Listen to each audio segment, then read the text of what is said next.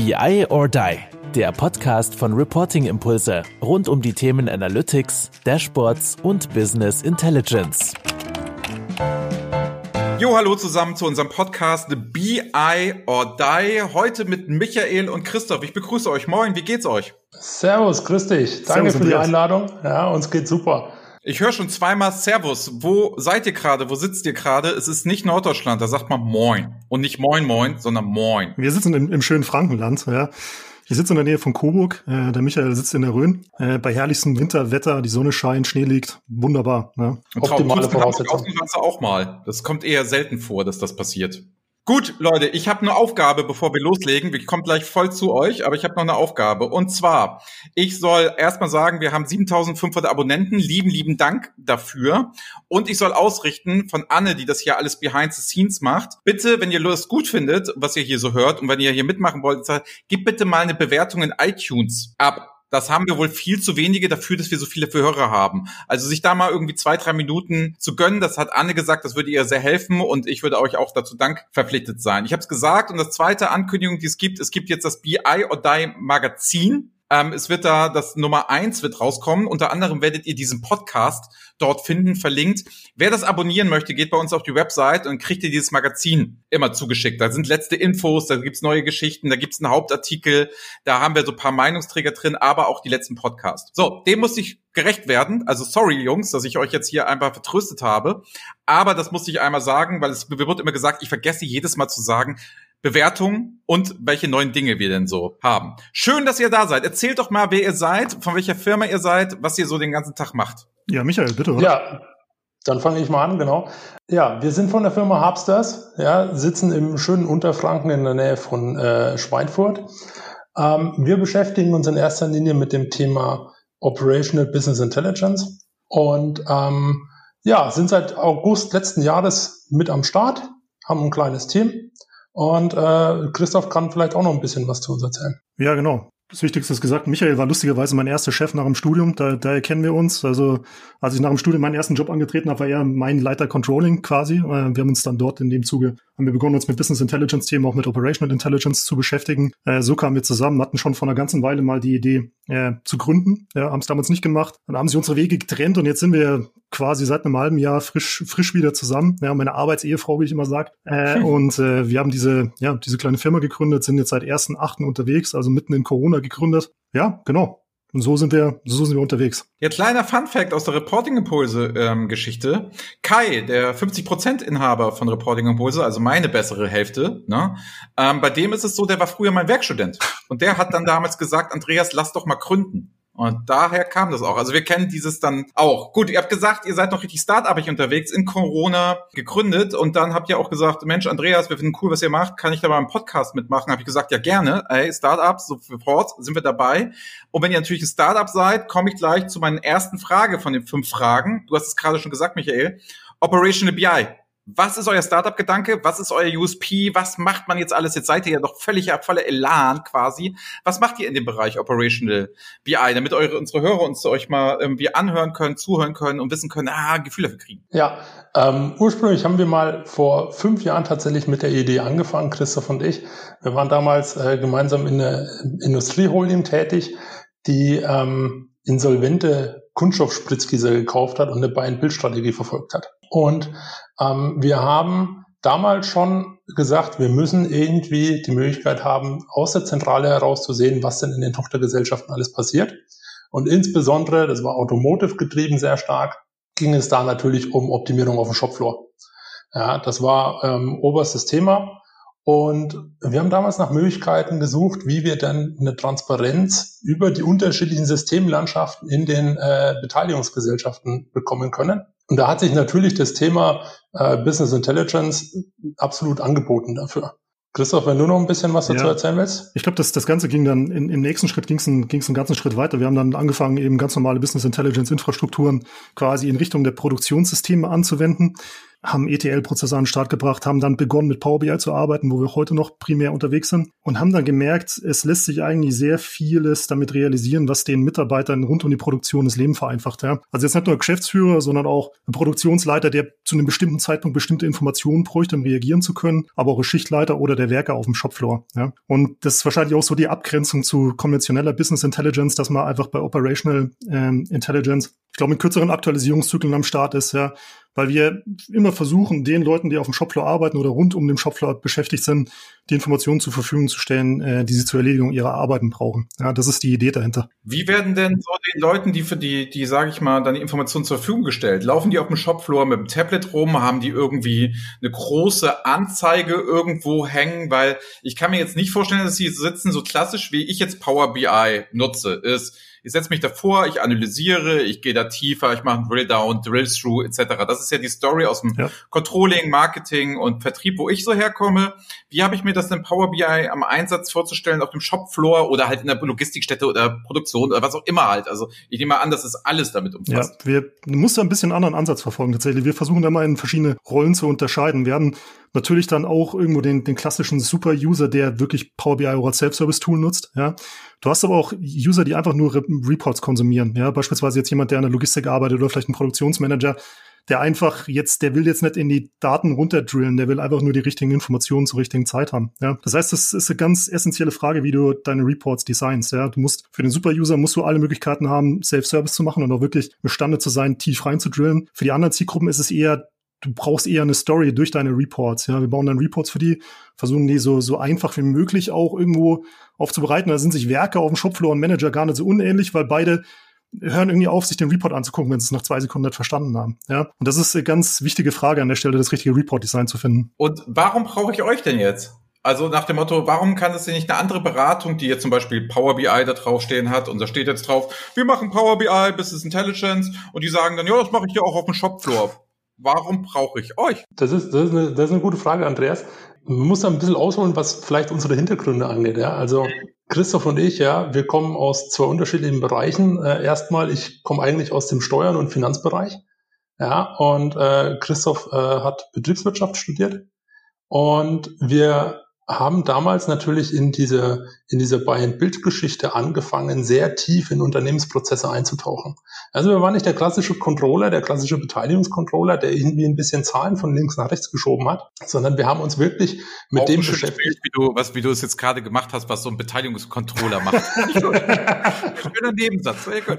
Ja, ähm, und wir wollten, wir wollten wirklich, äh, wir hatten den Anspruch an uns selber, tief in die Prozesse einzusteigen und zu verstehen, wo liegt denn jetzt wirklich das Problem in der Firma, die wir uns da gerade anschauen. Weil zahlentechnisch geht es denn teilweise sogar gut. Ja. Wir hatten Firmen, die hatten Auftragseingänge noch und nöcher, aber die sind halt nicht klargekommen auf ihrem Shopfloor. Das heißt, wir mussten unseren Fokus ganz anders legen. Ja, wir mussten wirklich schauen, was passiert in einer Produktion. Wir mussten uns in die Prozesse eindenken.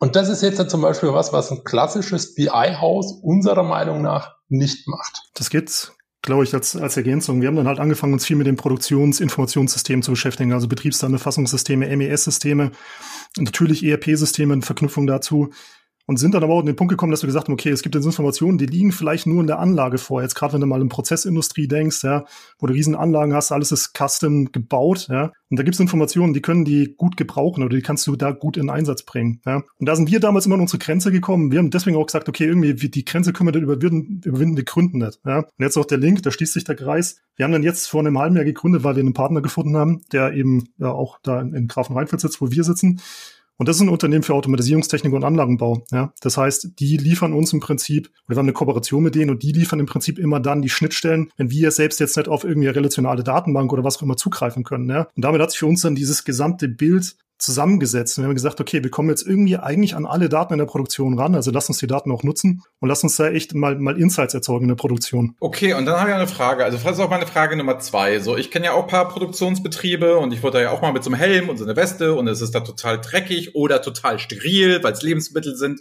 oder halt irgendwie Medizintechnik oder ist es sowieso. Wie habe ich mir das denn vorzustellen? Rufen denn jetzt der Schichtleiter, Produktionsleiter und die kenne ich ja halt alle, die, diese Bilder, wie die vor so großen äh, Platten stehen und dort halt behändisch eintragen, welche Schicht oder die höchste der Gefühle, Excel. Rufen die jetzt alle Hurra, dass ihr jetzt mit irgendwelchen Power BI Dashboards um die Ecke kommt und wie ist das mit der Hardware?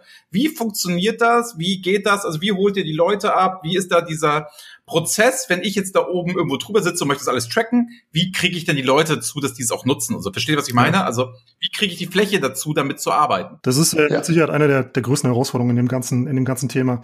Du kannst es gar nicht pauschal beantworten. Du kannst gar nicht sagen, ein Produktionsmanager findet das per se geil und die Leute auf dem Shopfloor per se blöd, ja. Sondern es ist ganz unterschiedlich. Wir gucken, wir versuchen immer herauszufinden, wer da irgendwo so die, die Key-Influencer sind, ja, die, die Schlüsseltreiber, die das annehmen können, die das in der Organisation auch multiplizieren können. Aber das ist natürlich von Projekt zu Projekt unterschiedlich. In Summe, die Begeisterung ist nie jetzt bei allen Parteien riesig. Ja. Du hast dann Werker, der sagt, ja super, ich habe da jetzt einen Monitor hängen, irgendwie zwei, zwei Meter von meiner Maschine entfernt, ich sehe darauf, was passiert, ja wie meine eigene Performance im Vergleich zu dem steht oder ist Performance im Vergleich zu dem steht, was ich sollmäßig geleistet hätte haben sollen, ja.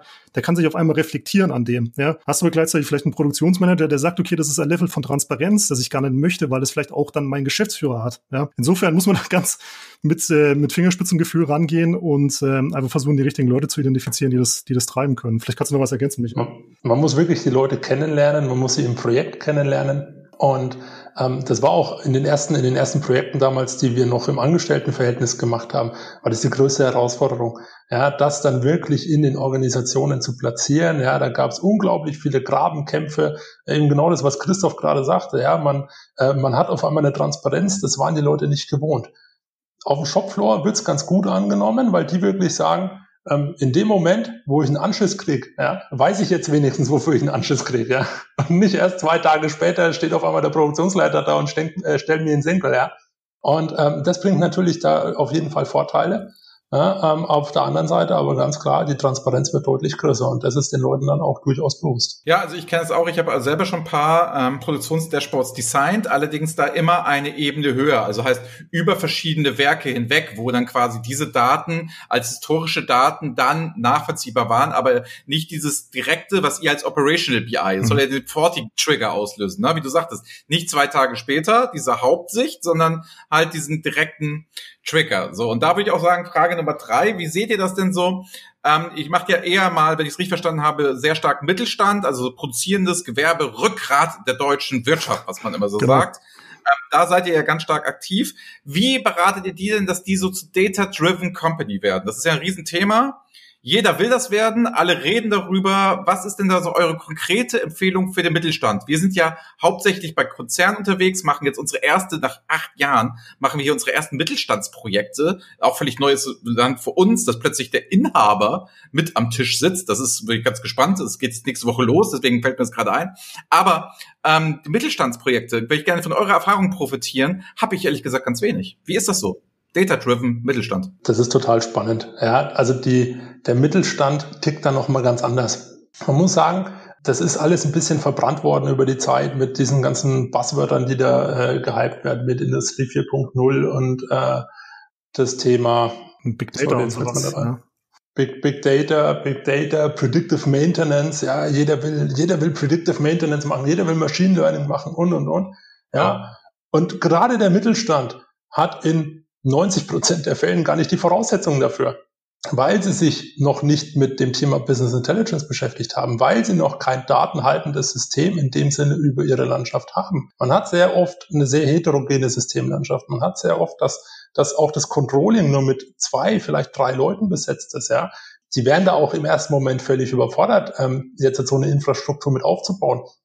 Und das ist erstmal das Erste, womit wir überhaupt reingehen ja, und sagen jetzt, lasst uns mal diese Basis schaffen, damit ihr überhaupt dann die Möglichkeit habt, in die nächste Schiene reinzukommen, in das Operational BI, in das normale BI, ne? und dann damit mal anfangen kann, Machine Learning oder ähnliches zu machen. Ja, das ist auch für uns so ein Stück weit die Herausforderung an dem Operational BI, ne? dass man, dass man die Leute erstmal wieder, wenn da eine Anfrage kommt, die muss man erstmal wieder ein Stückchen runterholen und sagen, fangt mal erst bei der Basis an, wir machen mal, wir schaffen mal die Voraussetzungen und von da aus können wir uns dann weiterentwickeln.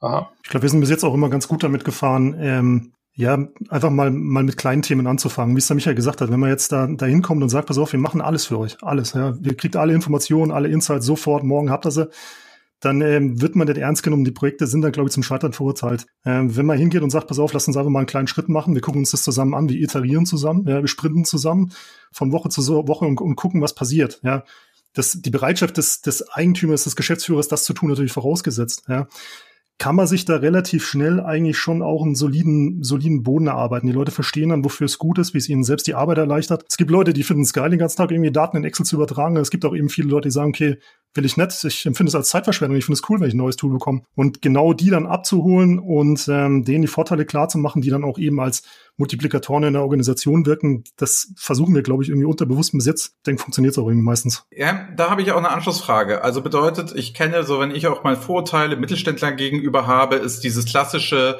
deutscher Mittelständlerinhaber für, für geführt vielleicht auch Familienunternehmen oder so. Da ist klassisch die Rechnung, wenn ich ein Euro reinstecke, will ich auch zwei Euro dafür aushaben. So, das ist das Thema, ist sowieso bei Business Intelligence und Reporting und Controlling sowieso schon ein ganz, ganz schwieriges Thema. Da stelle ich mir dabei Operational BI relativ schwer vor. Also wie geht ihr denn mit so ROI-Rechnungen? Also ich kann mir vorstellen, dass man wirklich da pitcht. Also ich, ich, ich mache das Szenario mal auf. Ich kann mir vorstellen, ihr habt jetzt so Mittelstandstermin gekriegt, müssen wir uns mal anhören. Vielleicht hat der Chef auch gar keinen richtig Bock, gar nicht so richtig Bock darauf. Man sieht ihn dann tatsächlich, ihr kommt dann da angewatschelt und sagt, ja, guten Tag. Und dann kann ich mir so richtig vorstellen, wie der sitzt und sagt, was habe ich denn davon? völliges Klischee-Denken jetzt von mir oder ist das tatsächlich so? Und wenn ja, was antwortet du, ihr? Du würdest dich tatsächlich wundern, was, was wir feststellen, ist, dass viele Mittelstandsmanager zu viel mehr Innovation und auch Risiko bereit sind, als man es jetzt denken mag. Ja.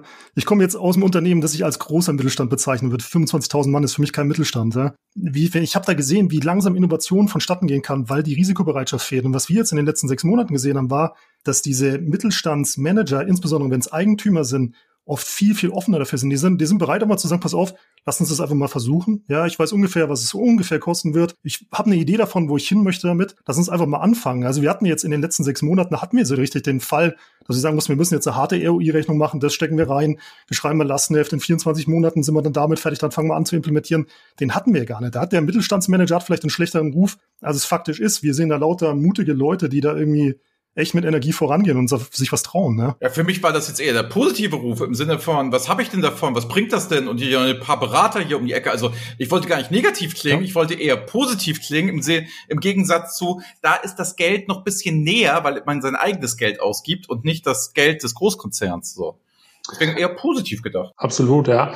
Und ähm, wir merken auch, wenn es dann eben in so Themen reingeht wie äh, OEE-Betrachtung, OEE-Tracking, äh, Prozess-Tracking auf dem Shopfloor, der Mittelstand hat da so unglaublich viel Potenzial. Und das ist den Leuten auch bewusst. Die wissen, dass sie völlig intransparent unterwegs sind und dementsprechend auch viel zu viel Aufwand in ein Thema reinstecken. Und die sehen von sich aus schon, dass diese Tools ähm, und die Architektur ihnen definitiv einen Mehrwert bringen wird.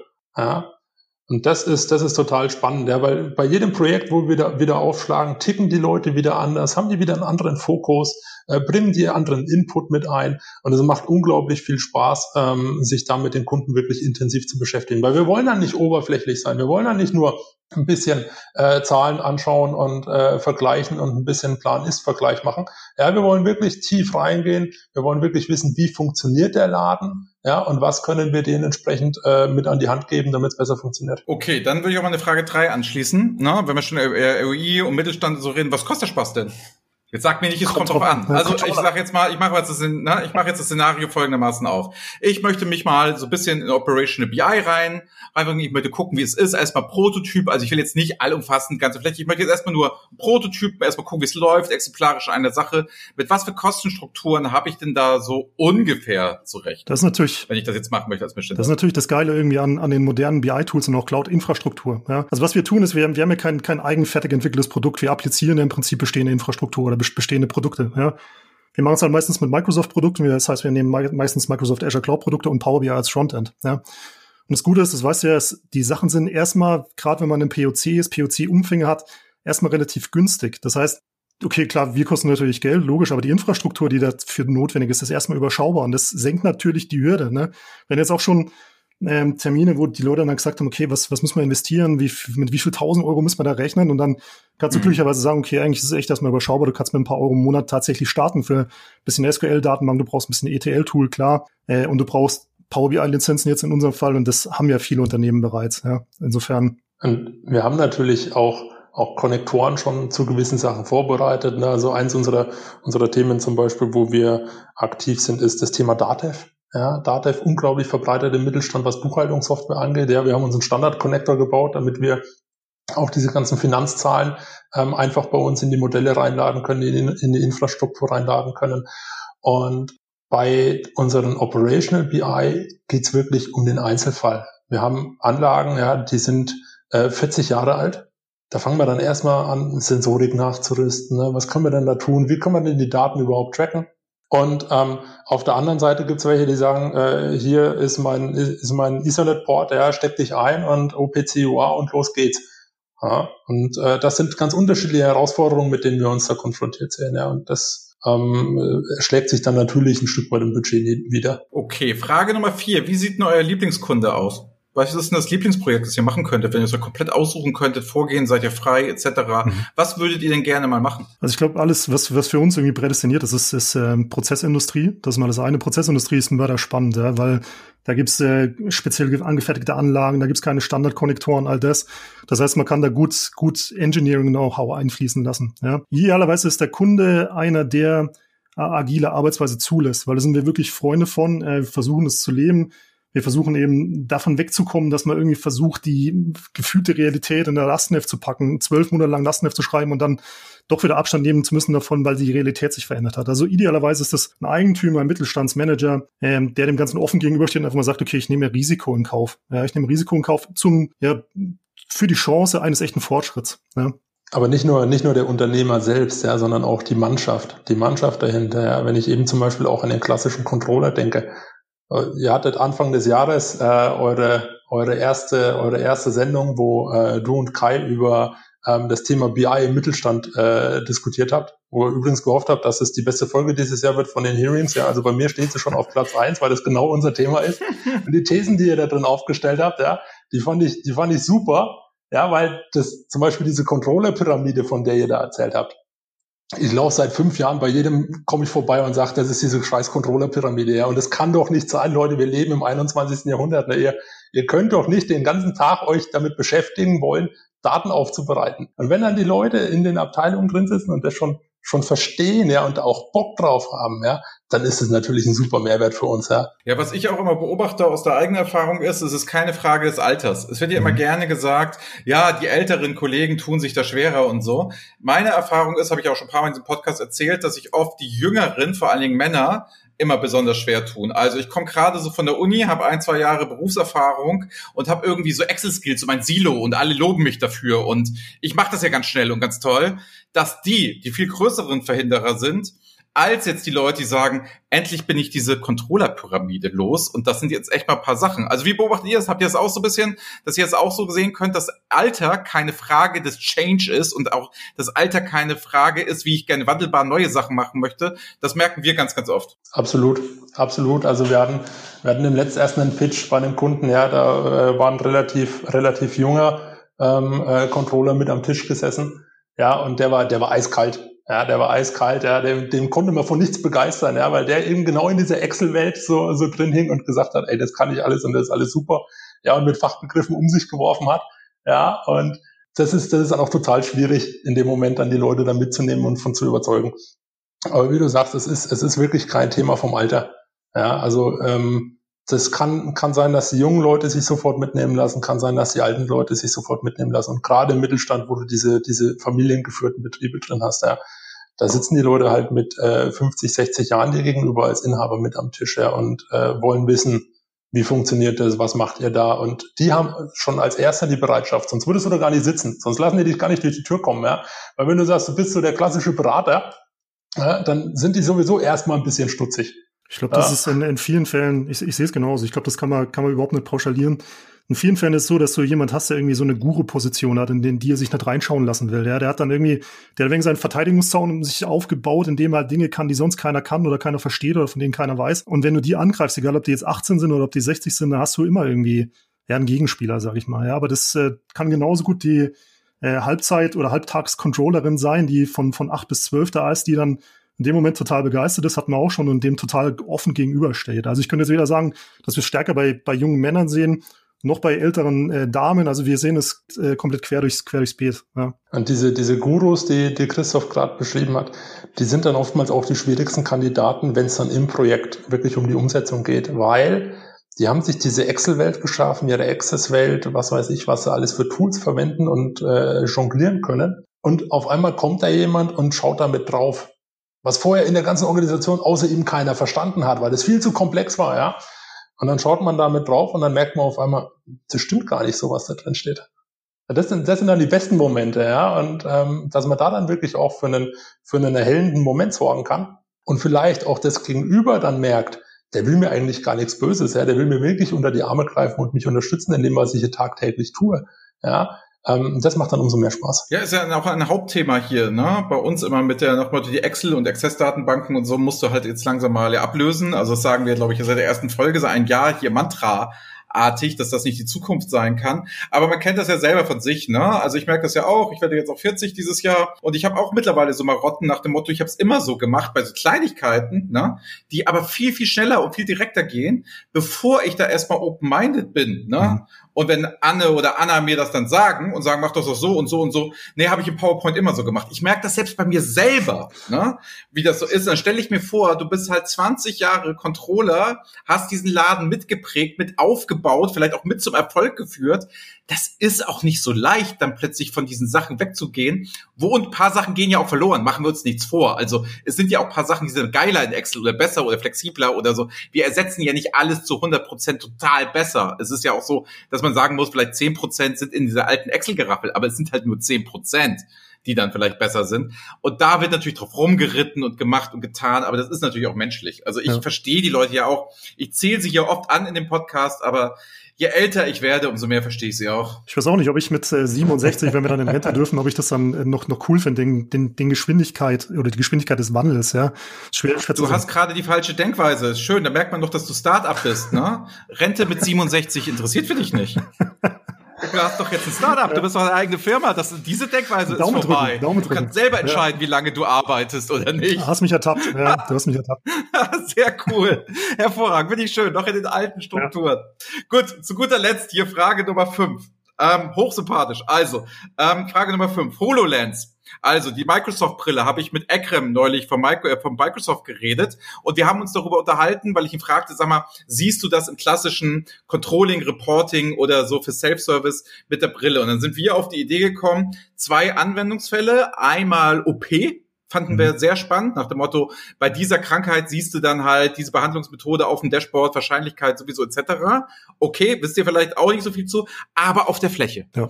Ist diese HoloLens-Brille, also die ist ja auch relativ günstig, ich habe das mal gesehen, das ist wirklich in einem Bereich, die kostet 2000 Euro, die könnte man sich ja auch selber hier als Unternehmen bestellen und da ist Power BI ja einfach integriert. Also es ist wieder dieses geile, geile Microsoft-Ökosystem, dass ich dann auch Power BI auf die Brille kriege und ich habe das mal gesehen auf YouTube.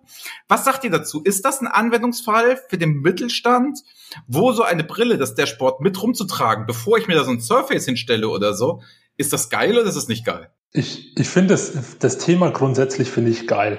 Ja, dieses, dieses Video, das du angesprochen hast, ja, das war jetzt auch, glaube ich, erst im Dezember oder so, gab es eine neue Veröffentlichung, ne, äh, hier die Power BI Reports und dann, und dann sitzt da der Produktionsplaner oder der, der halt die Produktion überwacht in seinem Büro und irgendwo leuchtet ein Alarm auf und dann nimmt er diese Brille und rennt los in die Fertigung und sieht genau, wo ist welches Problem und in welchem Status ist die Maschine und so weiter und so fort. Das Thema finde ich geil. Ja, ich kann es mir nicht vorstellen, dass die Leute acht Stunden am Tag diese Brille aufhaben und parallel arbeiten. Das kann ich mir nicht vorstellen. Was ich mir aber zum Beispiel vorstellen kann, ist, dass wirklich der, der Produktionsleiter, wenn der täglich zweimal seine Runde macht, ja, dass der sich dieses Ding aufsetzt und damit durchläuft und genau weiß, wo muss ich denn jetzt hinlangen? Weil der hat auch nicht den ganzen Tag seinen Bildschirm offen, wo er unsere Power BI Reports drauf hat. Der hat vielleicht vorne in seinem in seinem, äh, in seinem Meisterbüro hat er noch einen Fernseher hängen, wo ein bisschen was drauf passiert.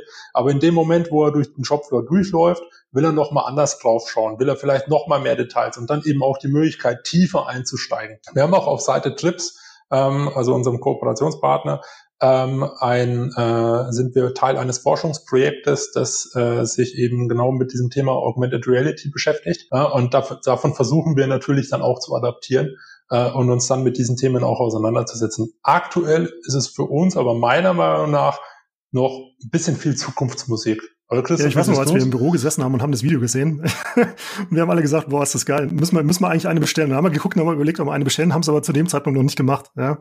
Ich glaube, dass das ähm, vielleicht jetzt noch kein Thema ist, aber ich glaube, in dem Moment, in dem das Ökosystem der Anwendung für so eine Brille wächst, ja, wird, wird es ein Thema werden. Da bin ich mir tausendprozentig sicher, weil du natürlich nicht nur dann vielleicht ein äh, BI-Dashboard irgendwie auf deiner Brille hast, sondern du kannst vielleicht, vielleicht mal in der Microsoft, in dem Microsoft-Ökosystem, du kannst vielleicht mit Power App, kannst du ihm auch eine kleine Applikation schreiben, wo, wo irgendwie ja, wo der interagieren kann, wo er vielleicht äh, mal einen Störungsgrund quittieren kann und lauter solche Sachen. Ich weiß jetzt nicht genau, was die Brille kann am Ende, aber wenn sich das entwickelt und ich glaube, das wird sich entwickeln, wird es, glaube ich, echt ein Thema für den Shopfloor werden, da Informationen mitzugeben. Ja, ja ich bin halt der Meinung, ähm, zwei Dinge, die, die wir jetzt so wir denken, das ist noch relativ weit weg. Es ist einmal die Brille und es ist das zweite die Sprache, wo viele Leute denken, das ist ja noch in ferner Zukunft. Ich glaube, dass uns das so schnell einholen wird, dass Reporting Impulse sich ganz schnell darum kümmert, wie Sprache und Dashboards funktionieren und was Konzepte dafür sind und wie man das machen muss, aufbereiten muss, damit das System antwortet. Ne? Wir sprachen, wir hatten kurz beim Podcast, hatte ich euch gesagt, Mensch, ich brauche noch einen Moment, ne? meine Kaffeemaschine läuft jetzt über Alexa und geht an und aus, wie ich das gerne möchte und ich kann mit meiner Kaffeemaschine reden. Und ich habe nur die Erfahrung gemacht, wenn die Sachen aussehen wie Netflix, wenn die Sachen sind wie auf dem iPhone, dann wird sich das immer in Dashboards übertragen. Mhm. Wenn die Leute gewohnt sind, mit Alexa zu reden und wenn dann die ersten Brillen, ich weiß jetzt den Homecase noch nicht, aber das wird uns dann Apple etc. erzählen, was wir, wie wir das machen ja. sollen, dann wird das ganz, ganz spannend. Ich habe also die Hörer aber auch raus, ihr findet das spannend, aber ist jetzt nicht, dass ihr darauf angesprochen werdet, hey, könnt ihr uns mit dieser Brille weiterhelfen? Soweit ist es dann im Mittelstand auch noch, noch nicht. Noch ja? nicht, nein. Okay. Noch nicht, nein, aber wir, wir warten da auch drauf, ja, und äh, wir finden es wir finden's total geil. Und wir sind uns sicher, dass es kommt und insbesondere Microsoft mit seiner HoloLens, dadurch, dass die halt ihre ganze Infrastruktur da unten drunter bündeln. Ja, ich brauche keine andere Software, ich muss mir nichts Neues ausdenken, es ist alles integriert. Ja, und deswegen sind wir auch so stark auf auf diesem Power Platform Gedanken mit unterwegs, ne? dass wir, dass wir sagen, alles, alles in diesem Ökosystem, weil es eine total niedrige Einstiegshürde hat und trotzdem permanent weiterentwickelt wird. Ja, und zwar wirklich auf einem, auf einem Top-Level weiterentwickelt wird. Und ähm, das einfach nur darum geht, Mehrwert für den Kunden zu schaffen. Das ist immer gut, weil Mehrwerte bringen auch Geld und das hilft am Ende des Tages auch einem kleinen Start-up. Gut, Leute, wir sind schon am Ende des Podcasts. Das war sehr kurzweilig, sehr dick. Eine Sache möchte ich euch bitten, könnt ihr nochmal abgrenzen für alle Zuhörer, was ihr und die Unterscheidung treffen würdet zwischen Operational BI und klassischer BI, wo ihr die Unterschiede oder die Gemeinsamkeiten seht. Wenn ihr das nochmal irgendwie einmal jetzt zusammenfassend als Fazit ausführen würdet, wäre klasse. Ja, gerne.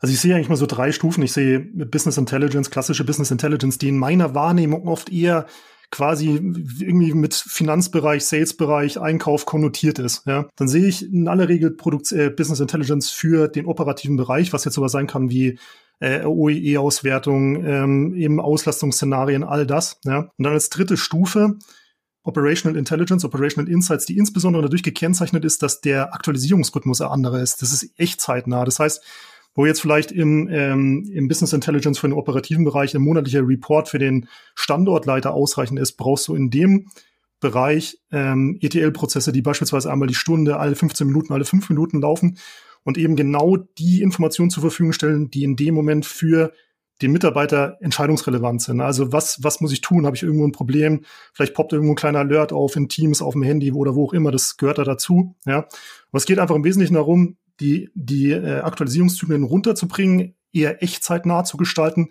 und so wirklich dann Informationen zu liefern, wenn man auch noch eingreifen kann, wenn man noch was verändern kann, ja, was ja bei, bei, sag mal, klassischem Reporting retrospektiv oft nicht mehr möglich ist. Und vor allem sagen wir auch, ihr braucht nicht für alles eine extra Software. Ihr braucht nicht immer jedes Mal eine Individualsoftware, die ihr euch teuer beschaffen müsst, von der ihr dann am Ende bloß 20 Prozent nutzt. Ja, Energiemanagement zum Beispiel auch ein Thema ja, ähm, Produktionsplanung. Das sind alles Informationen, die kann man genauso gut in einem BI-Frontend visualisieren.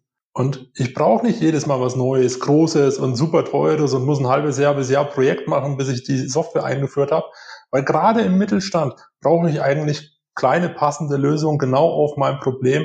Und da ist es natürlich prädestiniert, ähm, sich da in dem Umfeld, in dem wir unterwegs sind, zu bewegen. Und auch das Thema IoT. Ja, ich brauche nicht extra IoT-Dashboards. Ich, ich implementiere das einfach mit in meine Infrastruktur. Ich kann ja alles auf dieser Ebene schon haben und ähm, ich will wirklich diese diese Mauern abgerissen haben, ja, weil man macht all das, um Datensilos einzureißen. Warum soll ich dann dann gleichzeitig wieder anfangen und trotzdem alles getrennt vorhalten, trotzdem alles ähm, in unterschiedlichen Berichten visualisieren und trotzdem alles an unterschiedliche Leute ausrollen, wenn ich doch alles in einer, in einer, in einer Umwelt zusammenfassen kann und die Möglichkeit habe, von oben nach unten zu gehen, so wie ich es in dem Moment brauche. Und das finde ich total spannend. Und hier sieht man auch mal total spannend, ne, warum wir diesen BI or Die Podcast machen, wenn man sich die Folge mit Patrick Theobald von Peakboard anhört oder ein Video mit ihm zusammen, der erzählt genau das Gegenteil. Also, bitte einmal gerne beides anhören, beides machen, eigene Meinung bilden. Dafür sind wir da. Wir lernen das ja auch. Wir sind da ja auch dabei. Wir haben da auch keine abschließende Meinung. Man sieht, es gibt für und wider, finde ich super spannend. Aber wie es jetzt sein soll, wie es eine gute Tradition ist in unserem Podcast. Ihr beide habt das letzte Wort. Ich verabschiede mich hier aus Hamburg. Ihr dürft sagen, was ihr wollt. Ihr dürft hemmungslos Werbung machen. Ihr dürft was Privates erzählen. Ihr könnt das immer sagen, was ihr, was ihr immer wolltet. Bitte sagt nicht, danke Andreas, dass du mich in den Podcast eingeladen habt, weil es würde erstens nicht stimmen. Ihr habt euch selber eingeladen, was ich sehr, sehr sympathisch finde und sau cool. Und deswegen finde ich es echt, unterstütze ich gerne. Und das zweite, das zweite ist, nutzt jetzt hier die Gelegenheit, sagt, was ihr wollt. Tschüss aus Hamburg. Lieben Dank, dass ihr da wart. Erstmal vielen Dank für die Einladung und was ich auf jeden Fall loswerden will, danke an unser Team, ja, die uns seit dem ersten Tag mit unterstützen, die mit uns gewachsen sind. Ja, weil ohne euch wäre auch das heute definitiv so nicht möglich gewesen. Und äh, da einfach nur nochmal dickes Dankeschön von meiner Seite. Christoph. Ja, auch wenn du es nicht möchtest, ich bedanke mich. Ich bedanke mich auch trotzdem. Äh, wir sind tatsächlich auch große, große Fans des Podcasts. Ja, wir haben auch unseren Mitarbeitern, die nicht aus dem deutschsprachigen Raum kommen, empfohlen, zum Deutschlernen BI oder Die zu hören. Dann hat man gleich was Fachliches und Deutschlernen. Von daher coole Sache. Ähm, ja, ihr wisst jetzt, was wir tun. Ähm, meldet euch einfach, wenn es Themen gibt. Ähm, wir freuen uns über jeden Kontakt, über jedes Projekt, das wir machen können, über jede Diskussion, die wir führen können. Hat viel Spaß gemacht, hier zu sein. Ähm, danke dir, Andreas. Lieben Dank. Ciao. Ciao. Das war BI or Die, der Podcast von Reporting Impulse. Danke, dass ihr auch diesmal wieder mit dabei wart. Wenn es euch gefallen hat, dann hinterlasst uns doch eine gute Bewertung und abonniert den Podcast, um keine weitere Folge zu verpassen. Bis zum nächsten Mal.